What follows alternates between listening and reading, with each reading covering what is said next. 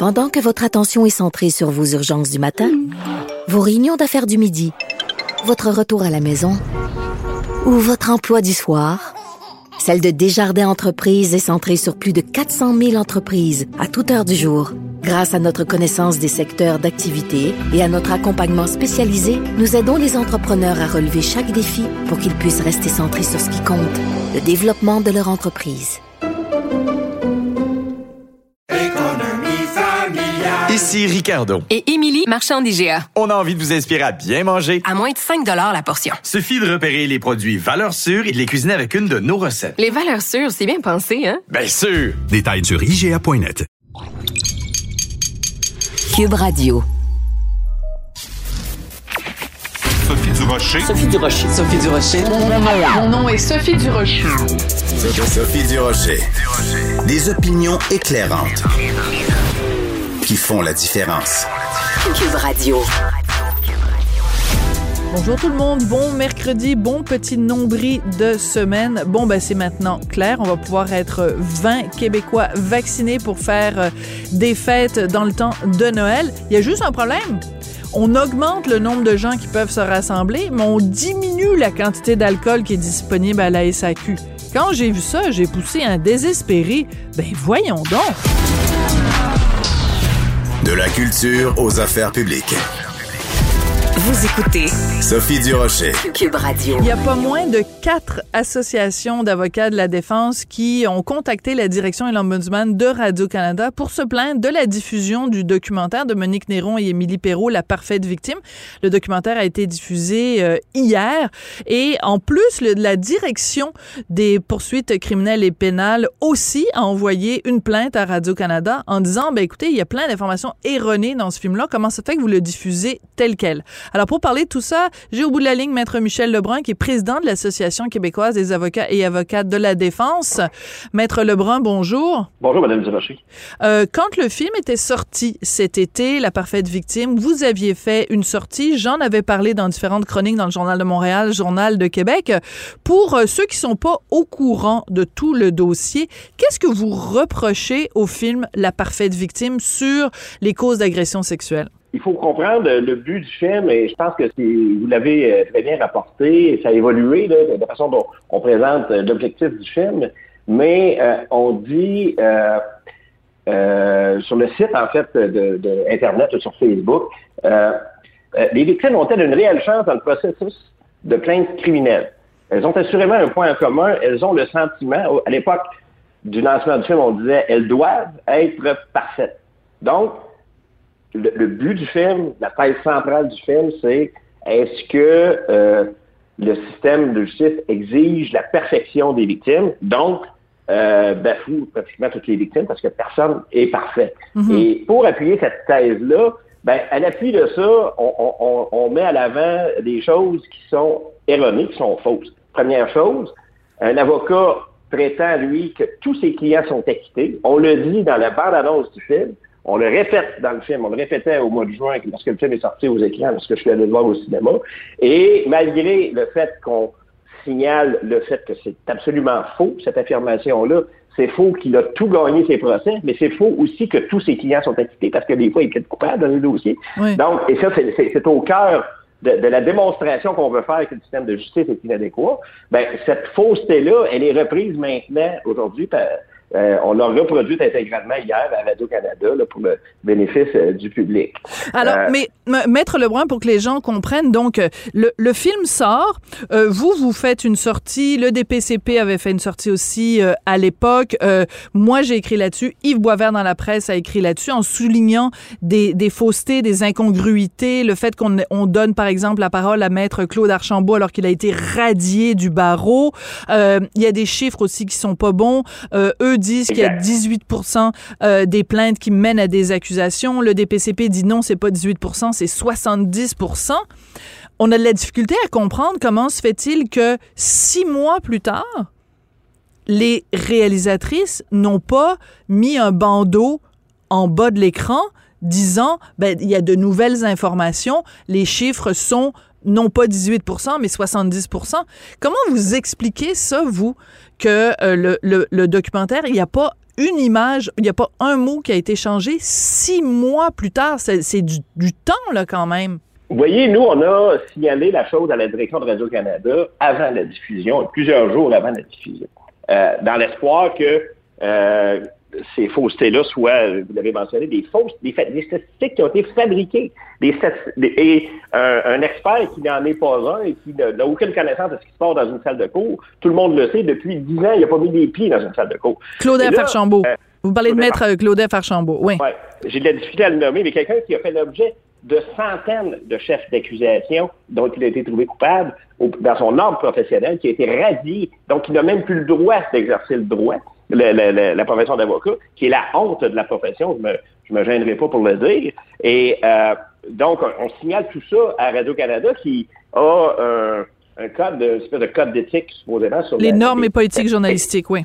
Et nous, on n'a pas reçu même un accusé de réception de ça. Êtes-vous sérieux? L'Ombudsman nous a répondu, et je, tiens à, signaler euh, sa, grande conscience, il nous a dit qu'il transférait, parce que c'était pas dans sa juridiction d'empêcher la programmation de quelque chose, parce qu'il ne peut pas assumer que les corrections ne seront pas faites, puis je, le comprends un peu dans sa, réaction, mais il nous, il nous mentionne qu'il transfère cette plainte-là à, la direction de Radio-Canada, et nous, on la réachemine à la direction de Radio-Canada, et le DPCP fait la même chose par la suite euh, et euh, signale les faussetés. on ne parle pas d'opinion là-dedans, on parle de fausseté tout simplement. Et là, euh, le seul accusé de réception qu'on a eu, c'est en lisant le journal de Devoir.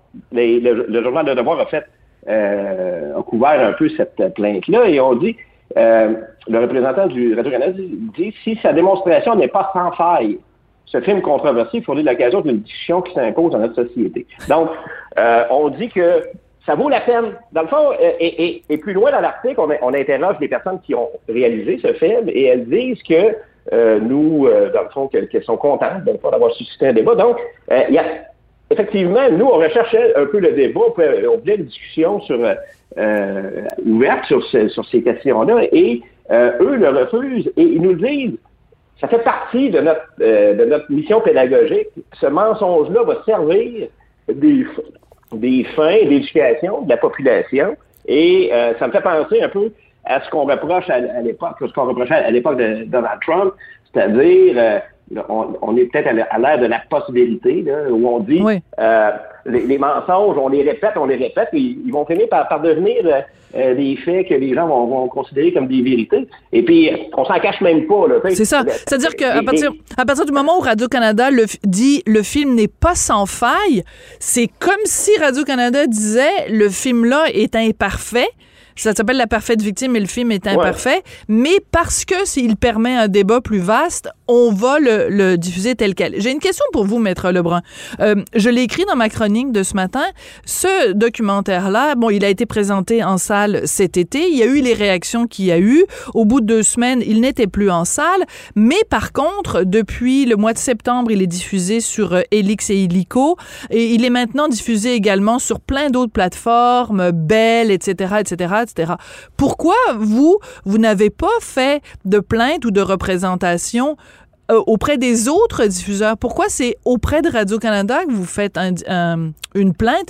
Il faut signaler aussi que le film est coproduit par Radio-Canada, c'est-à-dire qu'à la fin du film, on voit le logo de Radio-Canada. Donc, je, ne sais pas dans quelle mesure euh, Radio-Canada l'a financé, ce documentaire-là, mais en tout cas, c'est pas juste un diffuseur Radio-Canada. Non, ben c'est ce que je comprends. Moi, j'avais confiance. En fait, euh, le film a été diffusé. Nous, on n'a pas. Euh, il est sorti en salle, donc les gens payaient pour aller voir le film. Et puis bon, euh, on vit dans un pays libre, et puis il y a des, des, films de fiction, il y a des films. bon, moi, je n'ai pas le pouvoir de, décider ce que les salles peuvent mettre à l'affiche. Nous, on a, on a fait nos remarques, on a signalé ces choses-là, et l'effet qu'on a pu constater, c'est que le public s'en est désintéressé. En tout cas, puis ce film-là a été retiré des salles et je pense que les diffuseurs ont peut-être agi de façon responsable à ce moment-là en disant, écoutez, on induit le public en erreur et surtout, on décourage des victimes euh, de porter plainte et on fait croire aux, agresseurs qui vont s'en tirer impunément. Donc, le message social est absolument catastrophique à mon avis. Maintenant, les plateformes dont vous me parlez, euh, ben c'est probablement. Moi, je, je, ne suis pas un expert, je vous dirais, d'existence de, toutes ces plateformes-là. Je pense que c'est des, des, choses qui, qui, qui, doivent être obtenues sur demande. Voilà. Donc, un public euh, qui décide, bon, quelqu'un qui décide de voir ce film-là pour une fin, euh, pour, pour quelque fin que ce soit, ben, le public, il peut s'informer aussi sur le film. Je pense que les articles auxquels vous faites référence, euh, le- le- heureusement que des commentateurs comme vous, comme Yves Boisvert également à la presse, ont, ont- signalé ces, choses qui sont des vérités. là. Donc, euh, c'est encore retratable sur les euh, sur Internet. Maintenant, Radio-Canada, là, on parle de diffuser ça à des gens qui sont assis devant leur télé, euh, qui décident d'écouter la télévision, qui vont être exposés à cette, encore une fois, à cette thèse-là, sans aucune espèce de souci de correction.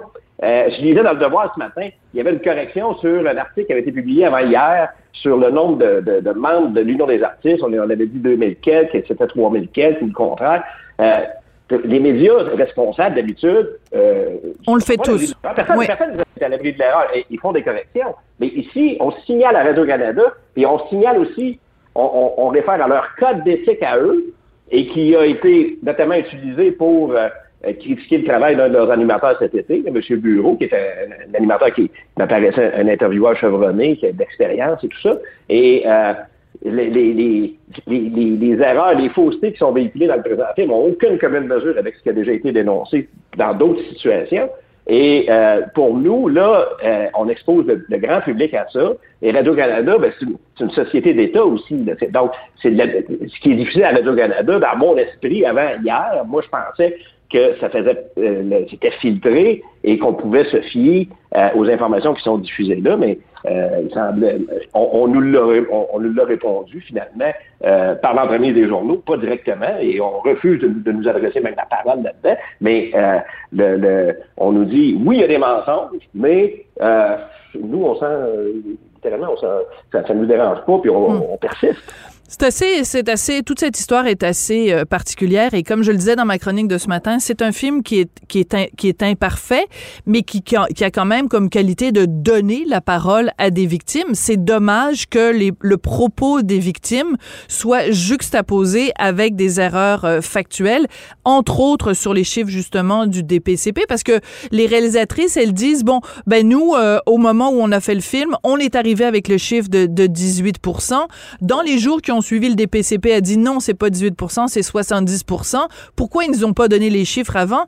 Là n'est pas la question. À partir du moment où on sait que c'est 70% le chiffre, pourquoi ne corrige-t-elle pas le film? Moi, c'est la question que je continue à poser et je vais continuer à la poser, cette question-là. Comment peux-tu, alors que tu sais pertinemment qu'il y a une information qui est erronée dans ton film, comment peux-tu continuer à défendre le film? Et en plus, euh, elles, elles disent dans une entrevue au Devoir, nous, on est conscient qu'on a fait un film qui dérange, mais le film, il dérange pas parce que il brasse la cage, il dérange parce que il dérange le milieu juridique parce que les gens sont scandalisés de voir que vous continuez à propager un mensonge. C'est quand même assez fort de Roquefort. Monsieur euh, Maître Lebrun, je veux absolument vous faire parler parce qu'il nous reste un petit peu de temps. Euh, de ces chiffres, donc, justement, qui sont sortis par le DPCP ce matin dans le journal. C'est un- c'est un- une information que vous retrouvez uniquement dans le Journal de Montréal, Journal de Québec. Donc, le nombre de condamnations pour agression sexuelle qui a presque doublé en un an, euh, c'est euh, euh, c'est positif pour vous comme, euh, comme représentant des, des avocats de la défense?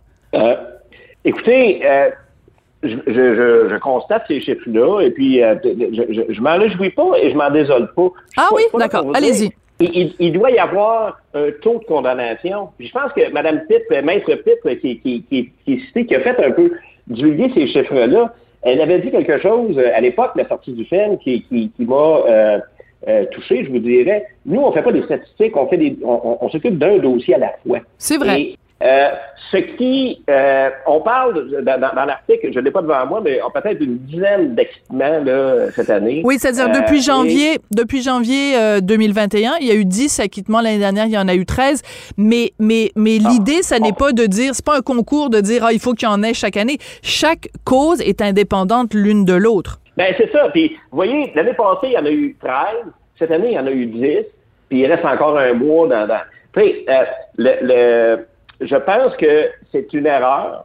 Et euh, je ferais un certain reproche. euh, Le, gros titre dit, les, bon, les condamnations explosent euh, à Montréal. Chaque procès obéit à sa propre logique, à ses propres faits. Et, moi, j'ai souvent, et puis... je l'ai déjà dit. Euh, personnellement, moi, il y a des avocats qui demandent de tout gagner leur cause. Moi, je pense que j'ai jamais gagné une cause de la vie. Euh, j'ai représenté des gens qui ont été parfois acquittés, parfois condamnés et parfois qui ont plaidé coupables. Et euh, j'ai jamais perçu mon travail, moi, comme étant celui de faire acquitter tout le monde. Et l'avocat qui vous dit qu'il fait acquitter tout le monde, c'est un menteur.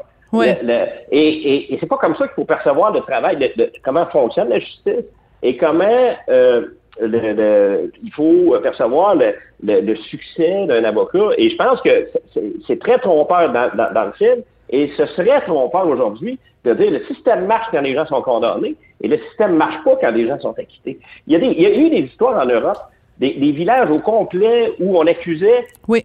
Ou trop. 15, 20 personnes. Oui, Outreau, Outreau, entre autres. Oui. référence à Outreau. Et il y a des gens qui ont été condamnés et c'était pas un succès. Le, le président de la République s'est excusé personnellement à ces gens-là. C'est épouvantable, cette histoire-là. À partir de preuves qui, qui étaient de, de témoins qui disaient avoir été victimes d'agressions sexuelles. Mais y- les gens peuvent se tromper, les gens peuvent être sincères et se tromper, les gens peuvent mentir aussi. Donc, euh, le, fonctionnement du système judiciaire, il faut le regarder un dossier à la fois, une victime à la fois, un accusé à la fois. C'est très bien résumé, Maître Lebrun, et vous avez parfaitement raison d'apporter ces nuances-là. Elles sont importantes, ces nuances.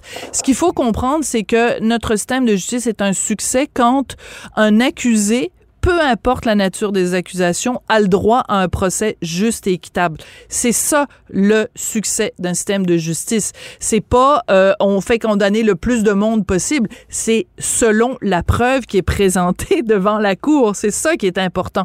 C'est important en effet de Et remettre les, les, les choses en perspective. C'est important ce que vous faites. Oui. je pourrais peut-être vous suggérer au public qui a vu le film hier de voir un film qui est fait avec des acteurs, mais qui est une histoire vraie, qui est l'affaire Dumont. Oui. Et vous allez peut-être voir l'autre côté, des, des- un excellent film d'ailleurs, qui, qui rapporte une histoire tout à fait vraie, qui, a- qui, qui a dé- défrayé les- manchettes ici au Québec. Et quand une histoire comme ça arrive, on dit le système condamne des innocents, et là, le balancier part de l'autre côté. Mais la vérité, c'est que euh, justement, la, la justice est représentée par une, une balance. Voilà. Donc, ce qui est important, c'est qu'on vive dans un état de droit, qu'il y ait euh, donc euh, que tout euh, individu ait le droit à un procès juste et équitable. Mais écoutez, ce, ce- ce sont des débats absolument euh, passionnants. Merci beaucoup, Maître Lebrun, d'être venu nous en parler aujourd'hui et justement de participer à ce débat-là de, de société. Merci. Ben, merci, Mme Durocher, de nous avoir donné la chance au moins d'exprimer notre point de vue. C'est pas le cas souvent ces temps-ci.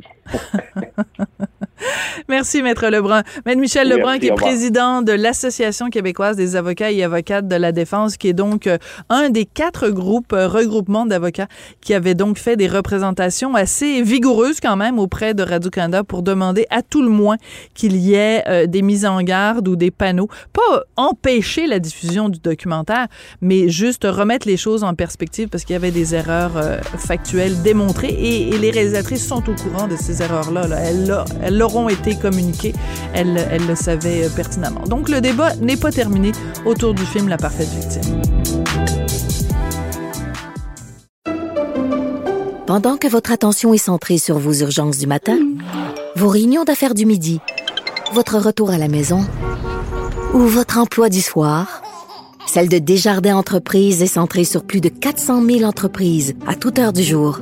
Grâce à notre connaissance des secteurs d'activité et à notre accompagnement spécialisé, nous aidons les entrepreneurs à relever chaque défi pour qu'ils puissent rester centrés sur ce qui compte, le développement de leur entreprise.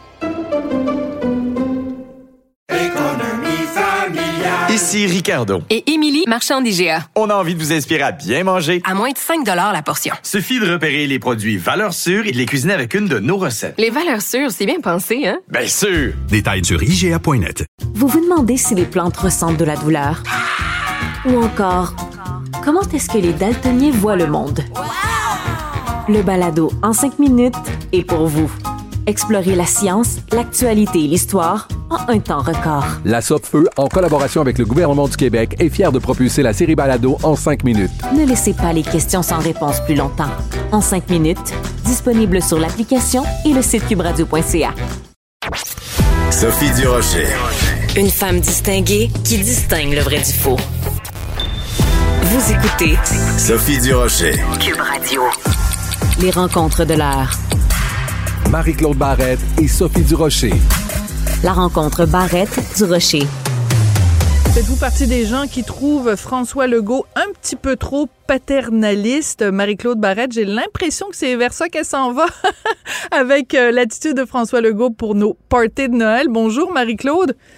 Bonjour Sophie. Ben oui, là on dirait que ça fait longtemps là, tu sais que ça dure cette, euh, je sais pas, là, tu on été gentil, on été fin, donc on mérite un cadeau. Je, je, je m'attends pas à ça, moi, d'un, ni d'un premier ministre, ni d'un ministre de la Santé, tu comprends?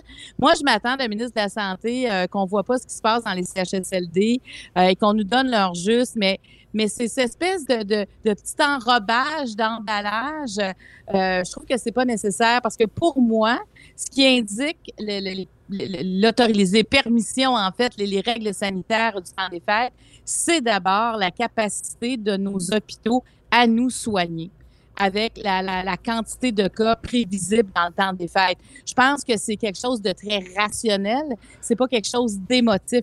Parce que si ça devient émotif, moi, je comprends pas, là, tu sais, euh, pourquoi ça devient émotif le 23 décembre, ça ne sera plus le 7 janvier. Oui, mais en même temps, Marie-Claude, je me, je me permets, puis je pense qu'on sera pas d'accord là-dessus, je me permets de dire que oui, il y a la base scientifique, c'est-à-dire que il y a le modèle qui nous dit les prévisions qu'on fait pour le variant Omicron, c'est euh, X, Y et Z. Donc, tu mets ça dans la machine à algorithme, là, puis tu arrives avec un, un, un, une, une, prévision, OK? Oui. Mais en même temps, il y a aussi le côté psychologique, Marie-Claude. Si tu dis aux gens, alors qu'on vient, les Québécois ont fait un effort massif en se faisant vacciner, et vraiment, ils ont, ils ont réagi de façon extraordinaire.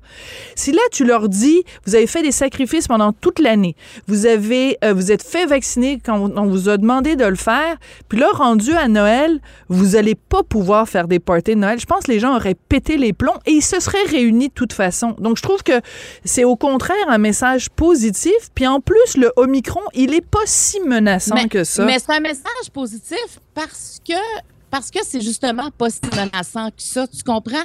C'est pas un message politique, c'est un message rationnel. Moi, je, je pense que la, la, santé publique, ce que, ce que Dr Arruda dit, c'est euh, quand on regarde les chiffres, ben c'est ce qu'on peut faire à Noël. C'est pour ça que je trouve qu'on mélange les deux. Tu sais, c'est pas une ça devrait pas comme c'est pas une, un cadeau du premier ministre. D'accord, c'est la récupération politique oui, d'une réalité scientifique. D'accord, je comprends. C est, c est, tu comprends, c'est ça, je veux dire, c'est un état de fait qu'on a une grande couverture vaccinale. Oui, là-dessus, on, a été une, société solidaire, un peuple solidaire en voulant se protéger soi-même, protéger les autres. On a une, on une grande couverture vaccinale. Les enfants de, se font vacciner, ceux qui ont 5 ans et plus. Alors, oui, et, c'est ça, effectivement, euh, et en plus, on voit que ben, Omicron est peut-être contagieux, mais que le vaccin, quand même, fait son effet. On n'est pas sûr à 100 mais en tout cas, ça, ça, ça, ça s'oriente vers quelque chose comme ça. Euh, alors, je trouve que c'est la récupération euh, qui devient paternaliste. Vous avez fait du beau travail, bon, ben là, vous méritez ça.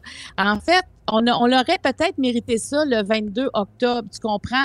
C'est que là, c'est à partir du 23 décembre. On, même ça, je me demandais, mais pourquoi pas à partir de maintenant? Oui, oui. C'est quoi la, la, la C'est une date arbitraire. Oui, c'est ça. Ils oui. ont décidé ça juste parce que ben, c'est le temps des fêtes, puis il faut, euh, il faut. Euh, mais c'est ça. C'est donc c'est tout l'enrobage qu'il y a autour de ça oui, sur des décisions qui devraient être, qui devraient être très coupées au couteau, puis très euh, mathématiques. Ben au lieu de ça, on a l'impression qu'il y a en effet tout un côté euh, affectif, tout un côté euh, politique. Ça, je, je suis d'accord avec toi. En même temps, moi, je trouve qu'au Québec, on est un petit peu des chialeux, Marie-Claude.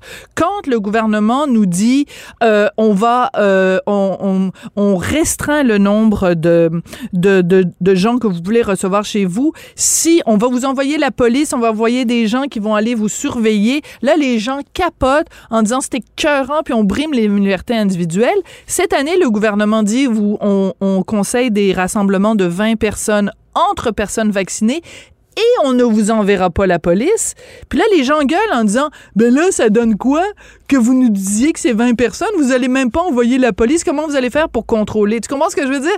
Les gens sont pas contents quand on, on, on fait des règles très, très, très, très strictes avec une surveillance accrue.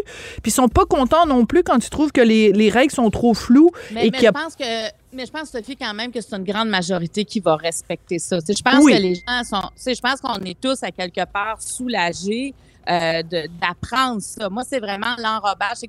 J'ai envie de. J'ai pas envie de savoir c'est parce que c'est le 23 décembre. C'est parce que oui, la situation le permet. Puis moi, je pense que si elle permet le 23 décembre, elle devrait le permettre déjà maintenant. Je sais pas ce qui va se passer dans la nuit du 22 au 23. Des fois, c'est des, choses comme ça où j'ai l'impression qu'on est un peu euh, infantilisé tu sais, par ces règles-là.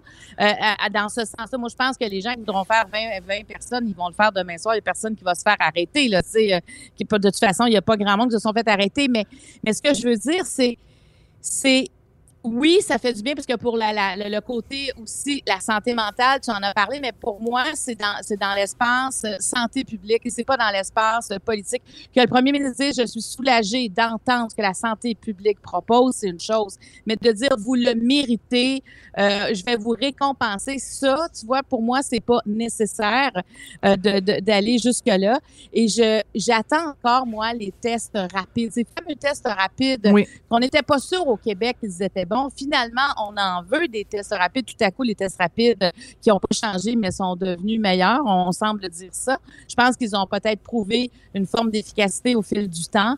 Et ça, euh, moi, j'aimerais vraiment, euh, justement, pour recevoir en paix euh, les gens, avoir un test pour s'assurer que ceux qui sont plus faibles, ceux pour qui avoir la COVID encore, on est certain qu'il y aura plus Mhm. d'incidence, que ces gens-là soient protégés. Et, et aussi, la- les recommandations de Nina Machouf, l'épidémiologiste, Oui. elle dit quand même oui au rassemblement parce que oui effectivement la- le, le côté médical le dit tu sais pour la santé la santé mentale puis on s'en rend compte aussi on est tous en train de devenir On est à bout. peu bis- on est tous à bout. À tout, à- écoute, là, moi, toutes les fois que je rencontre quelqu'un, on a toute l'impression qu'on a comme quelque chose à combler, qu'on a de la misère Oui. parce qu'on est limité un peu partout.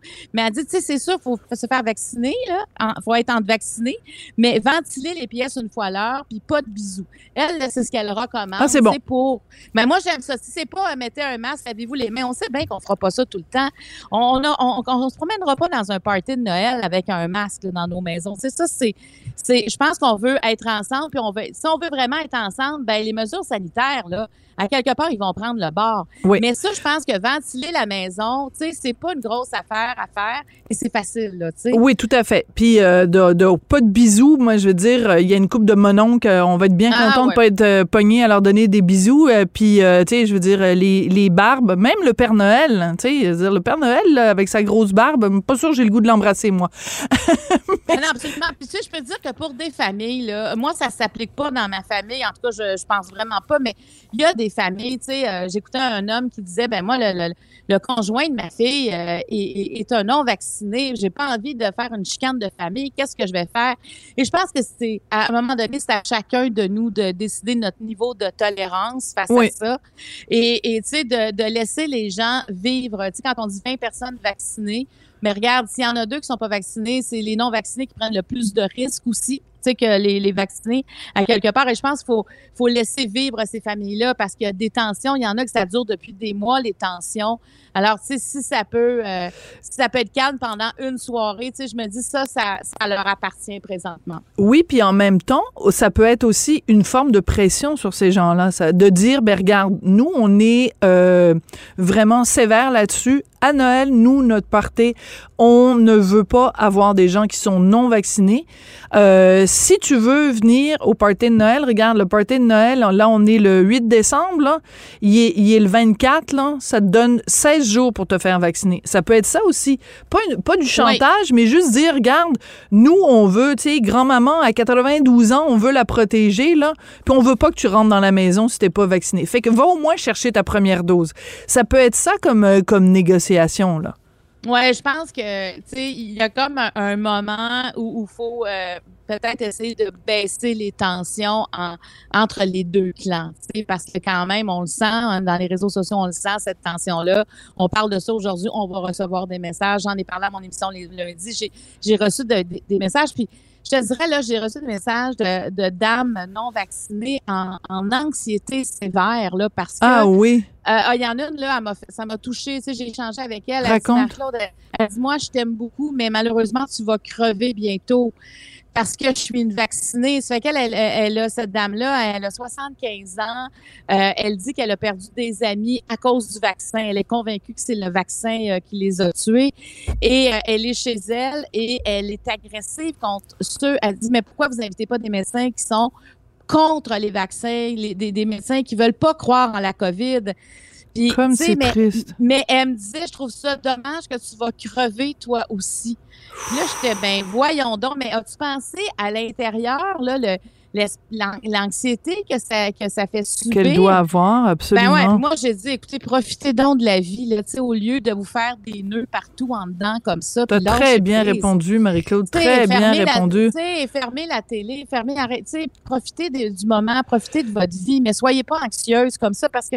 J'aurais envie de lui ça- dire fermer Internet, là, parce que ça doit être sûrement Oui. quelqu'un qui, qui s'alimente beaucoup Ben oui. aussi en spin. Elle s'alimente, Voilà. elle choque de l'autre côté, tu comprends? Fait que c'est, il y a quelque chose là-dedans que je trouve qu'avec la durée, les mois, les mois, les, qui, il y a quelque chose qui vient me, me chercher. Je, je, je sais pas, là, cette dame-là, tu sais, on, il n'y a pas eu d'agressivité, tu sais, on, on a vraiment échangé. Oui. Elle, elle- m'a touchée, cette dame-là. Donc, euh, je, pense, je, je pensais à ça, ces gens-là vont, vont s'isoler volontairement. Ah, ce sera pas Alors, drôle.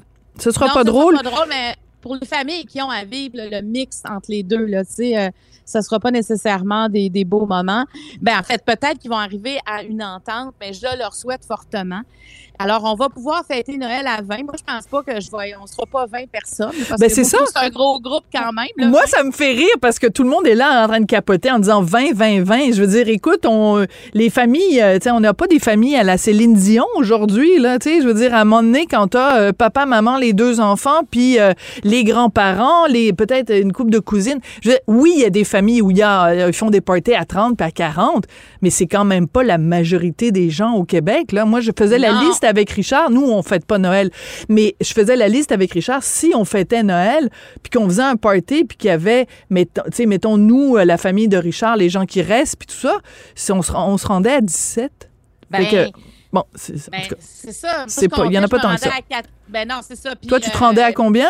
À 14. Bon, à ben, tu vois. J'essayais d'étirer ça, mais là, je me dis, de toute façon, on va pas l'étirer plus que d'habitude. là, tu sais. Il faut Mais- absolument qu'on soit 20, Marie-Claude. mais exactement. Mais tu sais, je pensais à ceux qui ont loué des chalets parce qu'il y avait une crainte. là. Il y en a qui ont loué Ouais. des chalets. Est-ce qu'on va pouvoir y aller? Là, ils pourront y aller en famille. Parce que 20 dans un chalet, c'est quand même pas mal de monde. Là. Puis on peut louer des salles tant qu'on est par sous-groupe de 10 aux tables. Donc, euh, je pense qu'on va avoir un temps des fêtes qui ressemble moi la- l'année passée. Je te dirais que mes parents ont passé Noël seuls. Ah, Ça, c'est terrible. moi, là, ah, ça, là, j'ai trouvé ça, euh, j'ai trouvé ça tellement difficile. Alors, je me dis, on n'aura pas à, à se rendre là, à vivre ça cette année. Alors, tu sais, euh, moi, je suis contente, mais je suis contente, c'est parce que c'est les données qui nous prouvent qu'on est capable. Puis, bon, on nous dit après, euh, on verra micro. Ben, c'est ça. On si là, on est capable, on verra après. Je pense que c'est ça, apprendre à vivre avec avec la COVID, c'est qu'il y a des moments où on sera plus euh, plus lousse, puis il y a des moments où on, on devra faire plus attention, puis il faudra, il faut, faut apprendre à vivre avec ces vagues, ces vagues-là, de, ces vagues de vie. Hein, il y a comme une vague de fond où on contrôle pas tout. Mais en tout cas, nous, au Québec, c'est sûr que le, le- notre couverture vaccinale nous aide parce qu'on voit là, les hôpitaux euh, ne sont pas submergés présentement. C'est ça. Euh, alors, tant mieux. tu sais. Puis écoute, euh, la dame qui t'a écrit, là, qui te, qui Ouais. te dit, bon, vous allez crever bientôt, je trouve ça, je trouve ça d'une tristesse inouïe. Ouais. J'aurais envie de lui dire, madame, même Guillaume le Métivier s'est fait vacciner. Même Guillaume Levier- euh, Ouais. le Métivier a Ouais. eu sa première dose. Donc, euh, je, moi, je préfère de re- regarder les chiffres qui montrent que, tu sais, on est rendu, je pense que, hum, j'espère ne pas me tromper, mais je pense qu'il reste seulement 600 000 personnes au Québec qui sont pas, qui sont, qui sont admissibles, ça, hein, et qui sont pas vaccinés. Donc, euh, sur 10, sur euh, plus de 8 millions de personnes, c'est vraiment, euh, tu sais, quand on disait tout à l'heure les deux camps, ben il y a quand même le, le, le camp des, des non-vaccinés est, est vraiment un rikiki, là. Ça, ça diminue et, euh, et ça va aller en diminuant parce qu'en plus, tu sais, les enfants se font vacciner vraiment en grand nombre. Donc, euh, il va, il restera pas beaucoup de récalcitrants, là. Il y, aura- il y en aura pas beaucoup. Puis c'est triste pour, pour ces gens-là. Puis, euh, mais je veux dire, c'est c'est sûr que ça va peut-être créer des conflits dans les familles, mais il faut penser quand même à la, à la grande majorité. Et moi, je pense qu'il faut euh, surtout profiter du temps des fêtes pour féliciter les Québécois, parce que quand tu regardes à travers le monde, même des, des, des, des pays où le vaccin sais, était totalement accessible parce qu'évidemment, il y a les pays où le vaccin n'est pas accessible. Mais si on se compare avec des pays où le vaccin est accessible, on est parmi ceux qui, qui ont le mieux réagi, qui ont, qui ont adopté le vaccin avec le plus grand enthousiasme. Puis ça, il faut, il faut se féliciter. Ça, c'est le cadeau qu'on se donne à nous-mêmes euh, Oui, sous ça, le sapin de Noël. Effectivement, c'est nous, c'est pas le, le gouvernement, Voilà. c'est nous. Le gouvernement nous a offert l'opportunité d'aller se faire vacciner avec, je trouve, avec une grande facilité. Oui. C'était vraiment euh, hyper bien organisé. Et maintenant, ben, c'est ça, on déballe notre cadeau, puis on va le déballer le 23 décembre, notre cadeau, au lieu du 25, et on C'est ça. recevoir. Mais c'est un cadeau Alors, je- de nous à nous et non pas du gouvernement à nous. C'est- Je pense que c'est important de remettre les choses en perspective. Faut, faut pas que, que euh, Arruda, euh, Legault, Dubé s'approprient ce, ce- ce bénéfice-là. C'est un bénéfice qu'on s'est accordé à nous-mêmes et on, et on va en profiter euh, pleinement. Marie-Claude, merci beaucoup.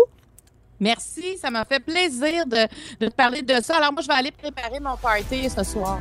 Oui, c'est ça. ça. Puis moi, je vais préparer mon non-party de Noël. Ben oui, ton nom party de Noël. Je vais t'inviter, Sophie. ben, bonne bye-bye. Merci, à demain. Bye-bye. Pendant que votre attention est centrée sur cette voix qui vous parle ici, ou encore là, tout près ici, très loin là-bas, Celle de Desjardins Entreprises est centrée sur plus de 400 000 entreprises partout autour de vous. Depuis plus de 120 ans, nos équipes dédiées accompagnent les entrepreneurs d'ici à chaque étape pour qu'ils puissent rester centrés sur ce qui compte, la croissance de leur entreprise.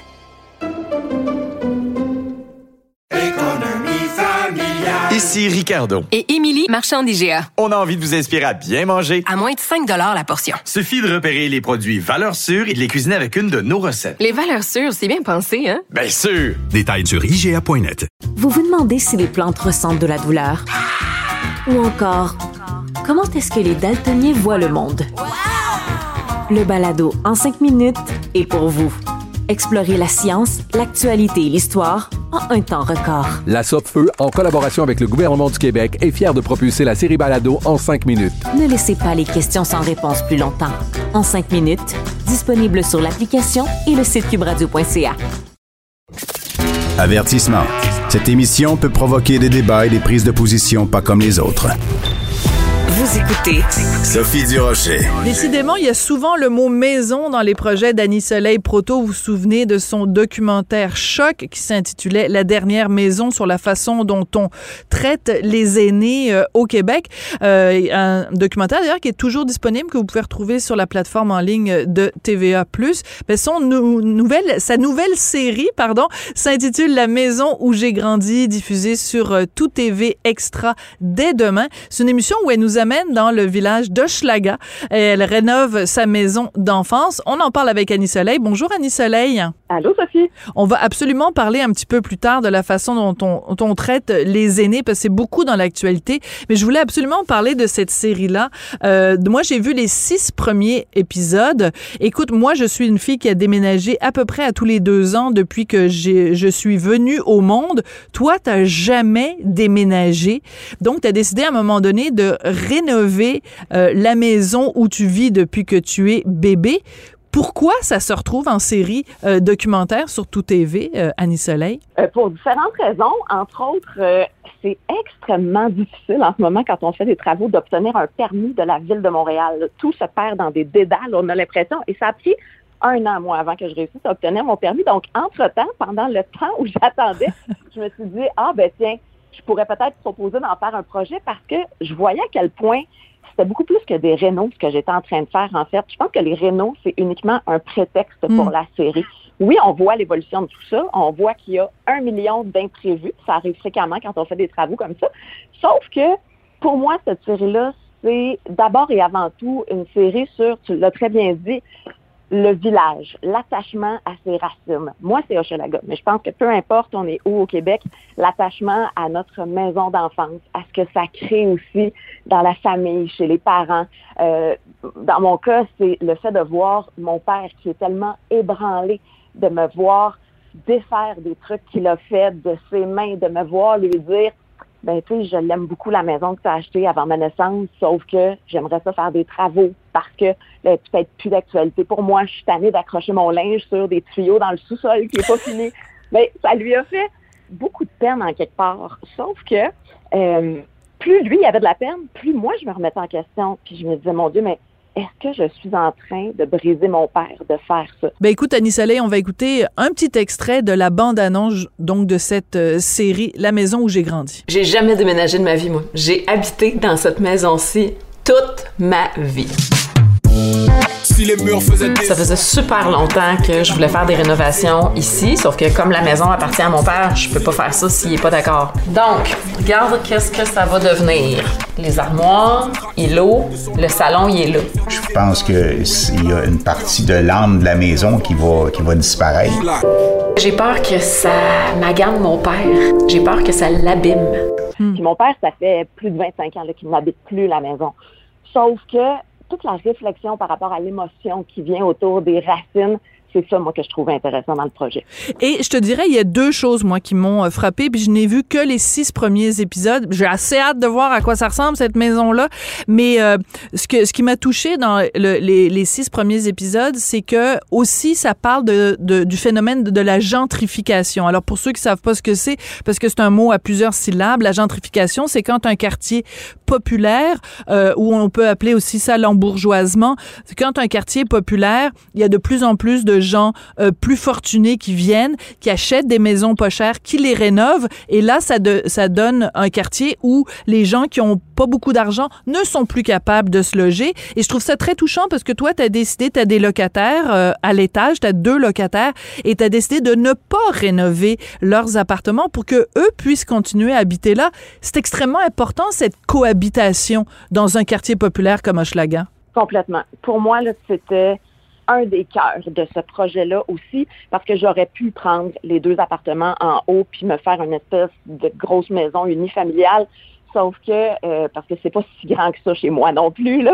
Donc peut-être que j'aurais même pas encore tant d'espace. Mais c'était très, très important pour moi, par respect pour l'âme de ce quartier ouvrier qui est Hochelaga, par respect pour mes grands-parents qui sont arrivés dans Hochelaga parce qu'ils n'avaient pas les moyens d'aller nulle part ailleurs, qui, qui ont pas eu d'argent pendant toute leur vie, qui ont travaillé extrêmement fort. Mon père a travaillé 100 heures par semaine toute sa vie pour sortir de la grande pauvreté qu'il avait connue quand il était petit. Moi, j'ai jamais connu ça, la pauvreté. J'ai eu cette chance-là. Et pour moi, la mixité sociale, c'est un enjeu majeur. Et tu le dis bien, la cohabitation de tous ces gens-là ensemble, j'y tiens beaucoup. Puis mes locataires, c'est sûr qu'eux aussi, ils ont besoin d'amélioration technique, c'est dans la plomberie, dans l'électricité. Ça, je le fais.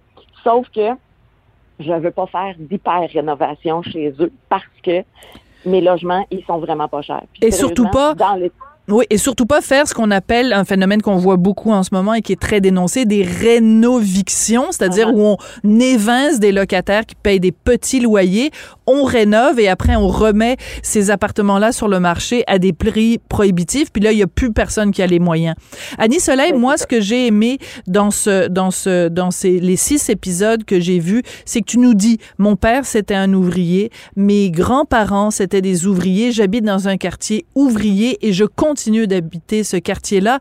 Et, tu sais, les gens, on te voit, Annie Soleil, t'es partout, tu sais, t'es surtout, là, on te voit beaucoup dans notre télé, on t'entend dans nos radios. Et je trouve que c'est important qu'une fille comme toi dise, ben moi, c'est ça mes racines, mes très chers amis. Moi, je viens de ce milieu-là et je continue d'être une fille d'Hochelaga. Je trouve c'est important qu'il y ait des gens qui ont la visibilité que tu as, qui disent Hey, regarde, moi, je vais vous présenter ma tante euh, Janine, puis euh, je vais vous présenter mon père. J'adore ça. Ah, mais ça me touche énormément ce que tu dis. Euh, parce que c'est vrai que cet attachement-là à mon monde, pour moi, il, est viscéral. Puis, à la limite, là, il y a eu une phase dans ma vie où je me disais, mon Dieu, mais ça frôle quasiment la maladie mentale que je sois pas sortir, capable de sortir de mon monde comme ça. Plus j'avance dans la vie, puis plus je me dis non, c'est très sain. C'est correct, je ben oui. et j'assume. Puis euh, oui, c'est important pour moi de, de montrer que euh, bon, je, je, le dis souvent là, je viens d'un milieu modeste, mais pourquoi je tiens à le répéter? Parce que toute ma vie, on m'a dit tu vas jamais réussir à faire ce que tu veux parce que on n'a pas de contact, on est des ouvriers, on vient de nulle part, mes amis y croyaient pas, ma famille y croyait pas, personne. Puis je pense que d'envoyer ce message-là peut-être à, à des plus jeunes, puis de dire, regarde, peu importe ce que tu veux faire, relève-toi les manches, là, travaille fort, puis ça se peut. T'es capable. Oh, c'est tellement mignon. À un moment donné, on te voit, t'as deux petites chaises euh, en bois, des toutes petites chaises pour enfants dans ton sous-sol, puis t'es pas capable de t'en départir parce que tu nous racontes que, ben, en tout cas, je veux pas vendre trop de punch, OK? Mais tu nous racontes une anecdote où tu as, commencé ta carrière dans les ruelles d'Hochelaga, de future animatrice télé. C'est absolument, c'est absolument euh, charmant, euh, Annie Soleil. Écoute, je, je, je trouve ça euh, drôlement intéressant parce que, euh, au, au, au ben, je t'avoue, au début, j'étais très réticente, puis même j'avais écrit une chronique à un moment donné dans le Journal de Montréal parce qu'il y avait ton émission, on nous annonçait ton émission qui s'en venait, puis on nous annonçait plein d'émissions de, de vedettes, de Sarah-Jeanne Labrosse en passant par euh, euh, Valérie, euh, je sais plus trop comment. En tout cas, bref, c'était rempli de vedettes qui nous faisaient montrer leur rénovation. Puis je disais, c'est trop. On est, tu sais, c'est comme à un moment donné, là, je regarde même, il y a une nouvelle émission qu'on nous annonce, la Papa Marteau, je sais pas quoi, là. Bon. Mais il faut comprendre que derrière la rénovation, il y a aussi tout notre attachement à ce que c'est une maison. Une maison, c'est pas juste quatre murs puis un toit. Absolument. Pas du tout. Pas du tout. Et euh, c'est juste que tu dis. C'est vrai qu'il y en a beaucoup des émissions euh, sur euh, les rénovations, puis les vedettes qui rénovent. Mais en même temps, moi, je me dis, regarde, il, il y a visiblement un appétit pour ça si les diffuseurs en mettent autant en ondes. Et moi, j'aime ce type d'émission-là. J'en consomme beaucoup. Mais je pense que de voir l'au-delà. Moi, ce que j'aime, c'est pas tant de voir euh, Réal Bélan qui aide sa fille à travailler avec son marteau. Là. C'est pas ça. C'est ça, Je- Papa Marteau, ce c'est Réal Bélan, voir- Oui, c'est ça. Moi, ce que j'aime, c'est de voir le processus humain qu'il y a à travers. Puis, comme je te le disais, dans le cas de la maison où j'ai grandi, pour moi, c'est vraiment une émission qui est d'abord sur des valeurs humaines, sur ce qui se passe dans des relations familiales qui, chez moi, sont très colorées souvent. Oui. Donc, c'est ça, moi, qui m'intéresse dans ces émissions-là. Oui. Alors euh, moi j'adore ça parce que justement euh, les je trouve que c'est un, un Québec qu'on voit peu à l'écran. Euh, le Québec gagne petit avec un grand cœur, euh, le Québec des ruelles, le Québec des cordes à linge, euh, le Québec des, des, des chansons de Sylvain Lelièvre là, tu sais je veux dire ce, ce, ce, ce Québec là qui est pas beaucoup valorisé euh, à notre télé et on le voit vraiment. Écoute à un moment donné tu pognes ton chien puis t'en vas faire le toiletté puis c'est je sais pas c'est une cousine de c'est ta cousine qui est toiletteuse. La cousine, c'est la cousine de mon père, oui. Mais là, c'est là qu'on voit, tu sais, tout le monde se connaît dans le quartier. C'est vraiment, écoute, c'est une belle déclaration d'amour euh, à Hochelaga. Annie Soleil, je veux qu'on reparle de ton autre documentaire, donc je le disais, qui est encore euh, disponible sur les plateformes de, de TVA. Ça s'intitule La dernière maison. C'était très touchant où tu nous parlais justement euh, de ta de ta grand-mère qui avait été hospitalisée, qui avait été euh, déménagée dans une résidence pour personnes âgées. Quand tu vois euh, les différentes informations qui ressortent à l'enquête de la coroner euh, Jeanne Kamel, ça te brise le cœur? Complètement. Ça me brise le cœur parce que ce qu'on est en train d'apprendre, puis là, je fais référence spécifiquement à la journée d'hier, c'est aberrant. Et là, ce qu'on découvre, en fait, je pense que c'est une surprise pour personne, mais ça vient nous confirmer ça. C'est que le gouvernement du Québec avait été averti, Sophie.